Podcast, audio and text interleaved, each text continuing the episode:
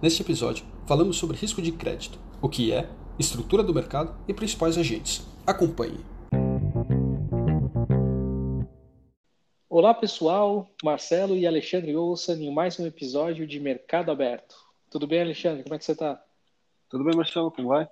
É, bom, hoje, hoje a gente vai retomar a nossa temática de riscos e vamos falar hoje sobre risco de crédito. É, só relembrando a definição de risco, tá? Então, quando a gente fala em risco aqui, nesse, nesse contexto, estamos falando de incertezas quanto a fluxos de caixa futuro.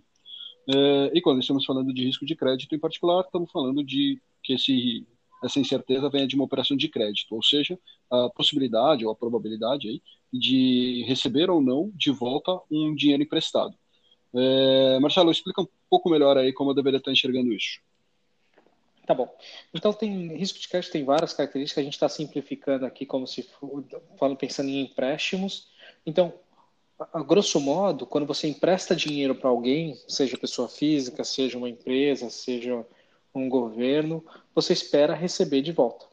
E, e normalmente, você não ficar com o teu dinheiro durante um período, você espera ser remunerado, você espera ser recompensado por esse, por esse tempo que você ficou sem, sem a sua grana, que são os juros. Quanto mais uh, arriscado for essa operação, quanto mais a, a incerteza que você tem, que, é, que é a contraparte, né, que para quem você está emprestando vai te devolver, maior deveriam ser esses juros, além do, do juros normal, né? Então você ainda adiciona esse, esse acréscimo, esse spread de risco de crédito. É, o, cara que você, tem... o cara que você uhum. tem certeza absoluta que vai te devolver, mesmo assim você vai cobrar alguns juros dele. Esses juros pode, é, pode ser simplesmente o, o, valor do dinheiro no tempo, eventualmente algum custo operacional que você tenha de fazer essa operação de crédito e tal, você vai embutir isso no custo. Quanto menor a, a, certeza que você tem de que vai receber aquele dinheiro de volta, você deveria ser remunerado por esse risco também, certo? Exa exatamente, exatamente.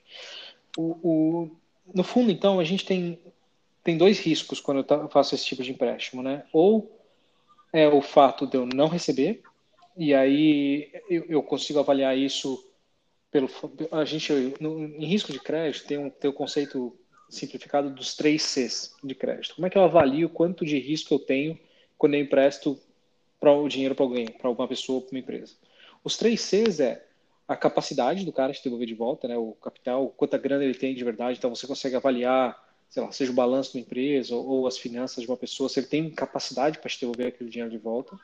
Se você está tendo algum tipo de colateral, é o segundo C, e o colateral é a garantia, né? É o cheque calção, é o cara deixar aí o, um bem de valor com você, ele, ele toma emprestado, mas ele deixa as joias da família com você, sei lá, alguma coisa nesse sentido, mas ele te deixa algum tipo de garantia, o que diminui ou até zera o teu risco de crédito, quase zero, né, virtualmente, porque caso ele não te devolver, você pode pegar aquele, aquela garantia e, tem, e vender para o mercado, vender para uma terceira pessoa e recuperar teu dinheiro. E o terceiro C do risco de crédito é o caráter da pessoa. Então, ele pode ter a capacidade, mas não isso ter a capacidade não significa que ele vai te devolver. Então, a parte do caráter, a, o, o quanto ele está disposto a te devolver, né, até como aqui pensando até em má fé, também entra no, na, tua, na tua conta. E o segundo, o segundo nicho aqui, o segundo fonte de risco de crédito é a mudança no meio do caminho dessa probabilidade. Então, vamos supor que Vou pegar um exemplo simples. Você emprestou dinheiro para alguém e você fez a avaliação e fala, cara, esse cara com certeza vai me devolver, ou é muito. Eu tenho quase certeza que ele vai me devolver. Então eu vou cobrar uns juros baixinho, vou cobrar os juros baixo, beleza. No meio do caminho do empréstimo, o cara, o cara quebra, ou o cara começa a dar calote em um monte de gente. Então, nesse, só que você já travou os juros lá atrás. Então, nesse momento, você acha, você, a tua análise inicial de quanto, qual a probabilidade do cara te devolver mudou, e isso faz com que o valor a mercado daquele teu empréstimo, né, o quanto você acha que você vai receber ou não, mudou. Então, não necessariamente ele não vai te pagar, mas simplesmente pelo fato de ter mudado, você já tem uma, uma expectativa diferente em relação àquele recebível. Então, ou é o fato, ou é o default, o cara não realmente te pagar, ou a mudança do teu, da tua percepção de crédito, né, ou de crédito spread, se a gente estiver pensando no, no mercado mais financeiro.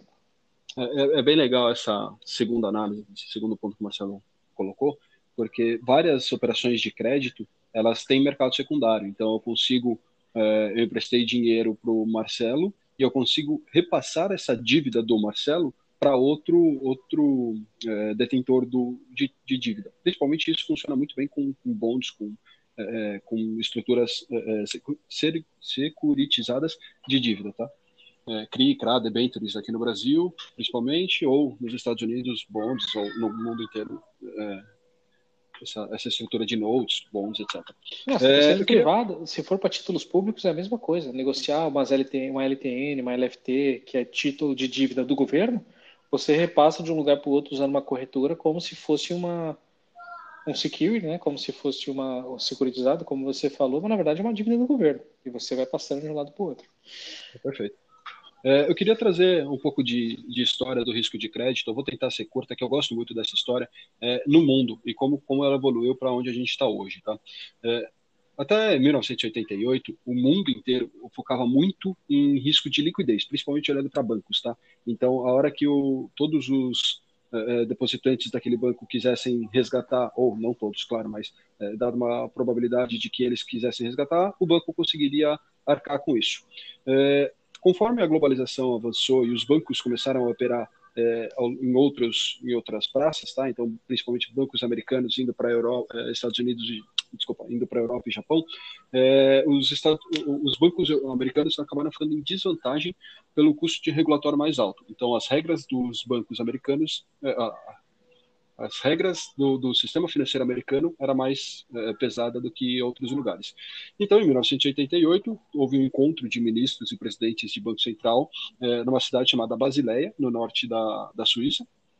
E nesse acordo, uh, nesse encontro, acabou assinando-se uh, o Acordo de Basileia I. O, foco principal era risco de crédito e muito parecido, né? Na verdade, basicamente pegamos as regras, pegamos, né, eles pegaram as regras é, que os Estados Unidos aplicavam aos próprios bancos e aplicaram no mundo inteiro, grosso modo. Tá? É, em suma, a, a, parte do dinheiro emprestado para qualquer a, operação de crédito é, deveria ter um pouquinho ali do dinheiro do acionista do banco, do dono do banco, até para o cara não tomar risco loucamente. É, é, essa, essa era meio que a ideia. Em 2004, né, então vários anos aí depois, o, o, teve mais um encontro onde se assinou o, o Acordo 2, Basileia 2, que ainda era muito focado em risco de crédito, eh, mas já trouxe um pouco mais de risco de mercado junto, e o principal pilar aí do, do segundo acordo era a autorregulação do sistema. Então, eram os, uh, os, os, disclaimers que o banco daria, que os bancos dariam, os poderes que os bancos centrais de cada país teria, etc.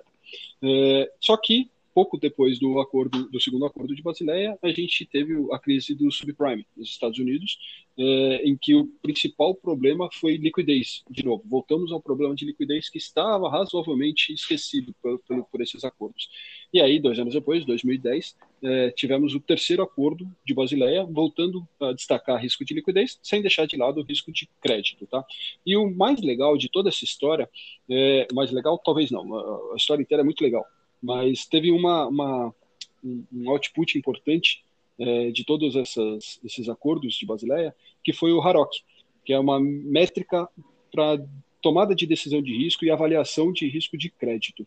É, eu vou pedir para o Marcelo explicar. É, é, esse conceito é muito legal. Teve várias coisas legais que surgiram desse, dessa história que o Alexandre contou. O Harok foi uma delas e é amplamente utilizado na, nas áreas de empresas, instituições financeiras, é, ou qualquer um que está trabalhando com crédito. A ideia do Harok é, quando você empresta dinheiro, para diminuir o impacto, é, ou possivelmente diminuir o risco de um impacto sistêmico, você tem que colocar, você tem um custo do teu próprio capital, você tem que colocar um pouquinho da tua, do teu dinheiro junto nessa, nessa brincadeira, assim, simplificando também um pouco o conceito. Então, o que faz com que você tem um custo do teu capital, né? Todo mundo que vai que está operando, está abrindo uma empresa, no caso um banco, você tem um custo para estar tá trabalhando com aquele capital e você não tem capital infinito. Então, quando você tem que alocar um pedacinho daquilo, você tem um custo atrelado àquilo. O que faz com que você fique com limite de quanto você vai conseguir emprestar, até por termos financeiros. E o segundo caso é quanto eu deveria estar tá cobrando por isso, para que as taxas não para que faça sentido o custo ponderado de capital para aquele empréstimo tem que ser menor do que o taxa que eu estou pegando, o, o, spread comercial que estou recebendo do cliente. Então, a métrica, no final das contas, é uma proteção de risco sistêmico e de, e de e do mercado como um todo, mas na, na prática o que ela, o que ela se torna é, é o que a galera fica, o que o pessoal que trabalha na área de crédito, principalmente de bancos, fica falando é deu Harok ou não deu Harok. O que, que significa? Se, se aquela operação, com aquele spread que, que, o, que o pessoal está cobrando, é suficiente para pagar o custo de capital alocado para aquele trade, para aquela, para aquele empréstimo ou não. É, antes, é... antes dessa, de toda essa discussão, você, antes de você ser obrigado a ter uma parte do dinheiro do acionista, se você abre um banco com um real, mas capta via CDB, via qualquer é, é, modalidade de captação do banco, 6 bilhões e empresta 6 bilhões para outras pessoas, você conseguia rodar o seu banco porque você está infinitamente alavancado, infinitamente não, mas muito, muito alavancado no seu banco. E se você ganhasse um real em cada é, é operação aqui, você estava ganhando dinheiro e arriscando no máximo, ah, o banco quebrou, você perde seu um real que você colocou lá atrás, né, que eu estou simplificando demais eu estou né, extrapolando ao máximo. Com a, essa modalidade, com a, as decisões de Basileia, com o Harop, etc., você começa a, a ser limitado enquanto você pode emprestar, então não importa mais quanto você capte do, do, do investidor, pessoa física ou jurídica que está investindo no seu banco, você precisa ter dinheiro do acionista é, envolvido aqui no meio. E aí tem alguns, né? Dinheiro do acionista é um pouco mais amplo do que simplesmente o, o capital social inicial ali do banco, claro, é, mas simplesmente para falar, olha, eu, eu, eu, limito quanto você pode se alavancar e eu coloco o, o, o dinheiro do dono em cada operação, um pouquinho do dinheiro do dono. E aí, você, a partir do momento que você tem um limite máximo de empréstimo, você quer que aquilo, que aquele seu limite máximo ele tenha é, é valor, né? Ele, ele precisa ser é, ser positivo o valor daquele dinheiro emprestado. E o Harok ele mede exatamente isso, né? Cada é, quanto mais arriscada a operação, mais dinheiro do acionista precisa ter. Quanto menos arriscado, menos dinheiro tem. Tem uma conta por trás disso, tá? E o Harok leva tudo isso em consideração exatamente para falar quão rentável é a sua operação, ou o seu banco, ou é, aquela operação vai ser, ela pode ser feita é, ex post ou ex ante, né? A gente fala que é antes da operação ser feita ou depois da operação ser feita, você pode avaliar. É, acho que essa é a ideia do, do. Mas não é só, não só de Harok vive-se uma área de crédito, né, Marcelo? É, fala aí, que mais não, que tem, temos aí? Várias outras e aqui eu vou trazer outras medidas de risco e conceitos legais de quem trabalha, quem gostaria de trabalhar com crédito, não é só um banco e não é só uma área de crédito. Você tem tanta coisa que você pode trabalhar. Mas eu só queria falar uma última coisa sobre Harok. É, o nome é esquisito, mas é uma sigla. E a Harok, na verdade, é uma sigla que, que significa, na tradução livre aqui, é, retorno sobre capital ajustado pelo risco que é bem o conceito que o Alexandre estava descrevendo agora. Mas vamos pensar em outras coisas que a gente pode falar, tanto do ponto de vista de gestão de risco, quanto de atividade econômica ou a quantidade de empresas que se formaram ao redor dessa gestão de risco de crédito. Então, tem coisas que você deveria pensar em gestão do teu risco de crédito. Quando a gente falou de risco de mercado, a gente falou de value at risk, de VAR. Existe o VAR de crédito também existe o, o CVA, ou CVA, que é um ajuste que você tem que fazer na tua marcação ao mercado de ativos pelo, de novo, pelo potencial é, risco que você tem de não receber de volta, que é um, é um, é um ajuste de crédito. É, tudo isso envolve um pouquinho de metodologia, tem bastante matemática e estatística por trás, mas são interessantes. Agora, se a gente for para o lado de mercado, eu queria falar um pouco das agências de, de, de, de rating, as agências que avaliam o risco de crédito. Qual é o problema? Se cada um fosse avaliar, cada banco, cada pessoa ou cada país fosse avaliar terceiros, primeiro que dá muito trabalho, depois que o mercado ficaria bastante engessado, porque você tem que ter toda uma área avaliando pessoas que não necessariamente você conhece, pessoas, países ou empresas que não necessariamente você conhece, para tomar a decisão se você quer ou não emprestar e quando você vai cobrar, quando você vai emprestar. Então dificulta muito e demora demais para você. Então o, o, mercado fica trancado. O que aconteceu foi que as agências de, de rating de crédito surgiram. Já faz bastante tempo. O que o papel delas é avaliar é, e tentar quantificar qual é a chance de, daquela empresa ou daquele, daquela dívida específica ou daquele país não faz exatamente para pessoa física, a gente já fala de pessoa física depois, de não de te pagar, de não te pagar alguma coisa de volta. E aí, dado bem esse legal, percentual. É legal isso eles... também, que ele uniformiza a avaliação, né? Então é um cara, é uma agência, né? na verdade tem uma meia dúzia de agências, é, as, tem algumas que são maiores, Moody, S&P, que elas avaliam quase que todas as maiores empresas, uh, né, todas as maiores empresas, todos os maiores, os principais países, os principais devedores, até algum, alguma emissão específica ou outra, e, e todo mundo, o mercado inteiro, olha para essa é, agência de rating para falar, olha, então esse cara ele é um duplo A, um triplo A, você já deve ter ouvido esse tipo de, de expressão. Esse duplo A, ele simplesmente é, uma, é um nome é, que eles dão, uma nota que eles dão, que está vinculada a uma probabilidade de não pagamento. Então, quando ele fala, ah, Brasil é isso implica em, eu, eu não, é, depende da, da, agência de, de rate, mas ela vai implicar que Brasil tem 3% de chance de não pagar. Esses 3% de chance, você, aí o preço que você vai cobrar é, é, é sua decisão, mas ele já te deu aí e ele dá a mesma informação para o mercado inteiro. Isso uniformiza bem uh, o, o risco da operação, né? a percepção do risco da operação. 3% é só um exemplo. Isso, tá? claro, Isso claro. não é a nota do Brasil hoje. O, o vale, vale, e, e, aí eles têm. O, talvez a gente não tenha escutado muito recentemente duplo A, BB, BB, B menos, tem todas essas notas que são vinculadas a probabilidades, mas o que eles fizeram é ter uma nota de corte onde para cima daquela nota, né? Então você melhor do que aquilo, melhor melhor pagador, você é concedido o grau de investimento, o investment grade, para baixo daquilo você é junk, você é, não tem grau de investimento. O que é uma linha, uma barreira que acaba também, de maneira uniformizada no mundo inteiro, falando, ajuda na, até na construção da tua política de crédito. Eu não quero emprestar dinheiro para pessoas que não são grau de investimento, porque elas são, teoricamente, pior pagadoras do que esse outro grupo.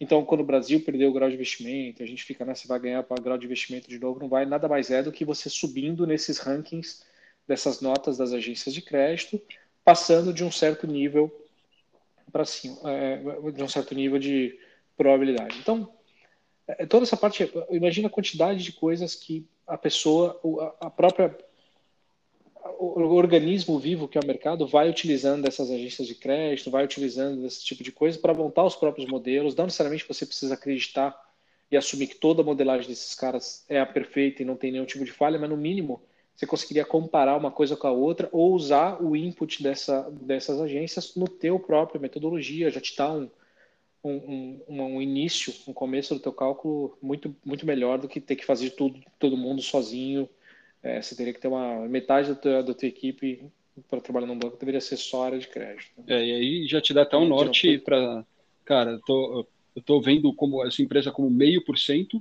e a S&P está falando em 10% de chance de, de default. Cara, tá alguma coisa errada com uma das duas análises. Pelo menos você já devia olhar aí com, com mais atenção, né?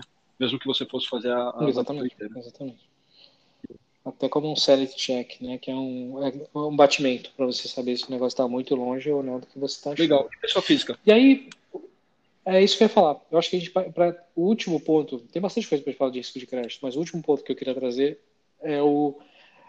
É, no Brasil, a gente tem o Serasa, mas se eu pensar no, nos Estados Unidos, onde acho que está um pouquinho mais desenvolvido para esse lado, as agências de risco de crédito que faz para empresa, que faz para países tem o paralelo dela que, que constroem para pessoas físicas, os, a metodologia é diferente, você tem menos informações, tem a vida financeira, para construir o, o, credit score, que é a, a, nota de crédito de pessoas físicas individuais. Então, todo mundo aqui nos Estados Unidos tem, é, todo mundo que tem o Social Security, né, o CPF, ela leva em consideração o quantas linhas, o tempo que você tem, pega todo o teu histórico, se você já não pagou parcela de alguma coisa, se você já quebrou alguma vez na vida, se você gastar muito no teu limite do cartão todo mês, quantas linhas de crédito você tem, é, é, tem, tem, tem, um monte Se você não tiver nenhuma, nunca usei crédito, nunca usei cartão de crédito, nunca peguei empréstimo, isso não é bom para o seu histórico de crédito também.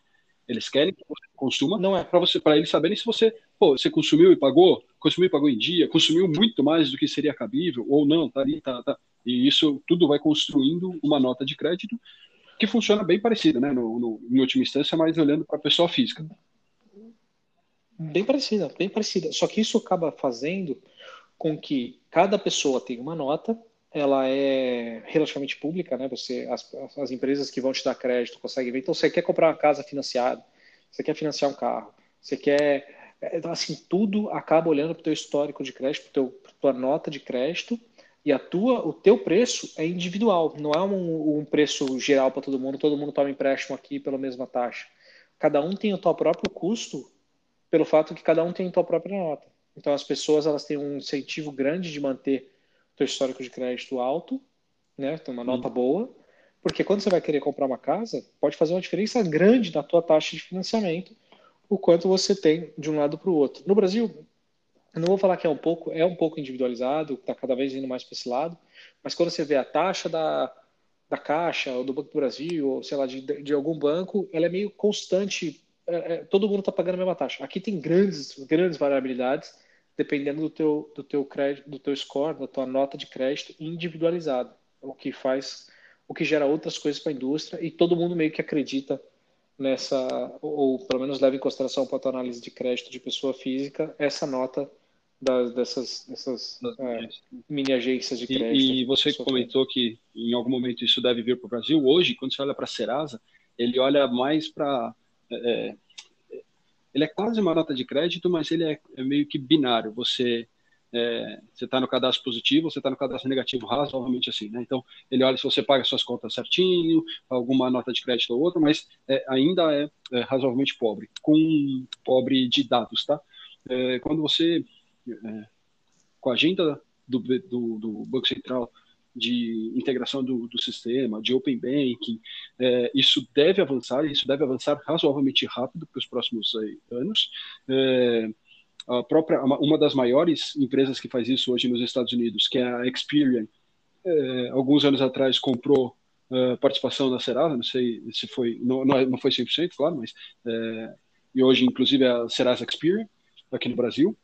Então isso deve ter alguma evolução para os próximos anos no Brasil, e isso impacta não só a sua tomada de crédito quando você quiser falar com o banco, mas isso vai criar muitas oportunidades de, de, de novos negócios baseado em, é, nesse, nesse modelo que, cara, já é antigo nos Estados Unidos e vai ser super novo no Brasil. Então, acho que tem bastante coisa aí para acontecer. É isso. O mercado vai se tornando mais eficiente, vão surgindo novos negócios. Muito legal, muito Boa. bom, Alexandre. Acho que, acho que de risco de crédito a gente cobriu bastante, desde história, o que é, como você avalia, e aí os grandes jogadores, os grandes players no mercado nacional e local, eh, internacional e local. Mas eu queria fazer mais uma, queria fazer uma provocação aqui. Já não é a primeira vez que a gente fala de Open Bank. Acho que a gente poderia trazer esse, esse assunto num dos próximos episódios, de repente chamar alguém que é bastante entendedor de Open Bank, que é um conceito que está chegando no Brasil e vai chegar, a gente, é, é uma agenda que a gente vai escutar bastante nos próximos meses, Boa, semestres. Eu, eu, concordo, acho que a gente tem bastante coisa aí para falar também disso. Mas, de risco de crédito, acho que encerramos. Marcelo, agradeço aí mais o episódio. Eu que te agradeço. Obrigado, pessoal. Falou, boa noite. Tchau, Alexandre.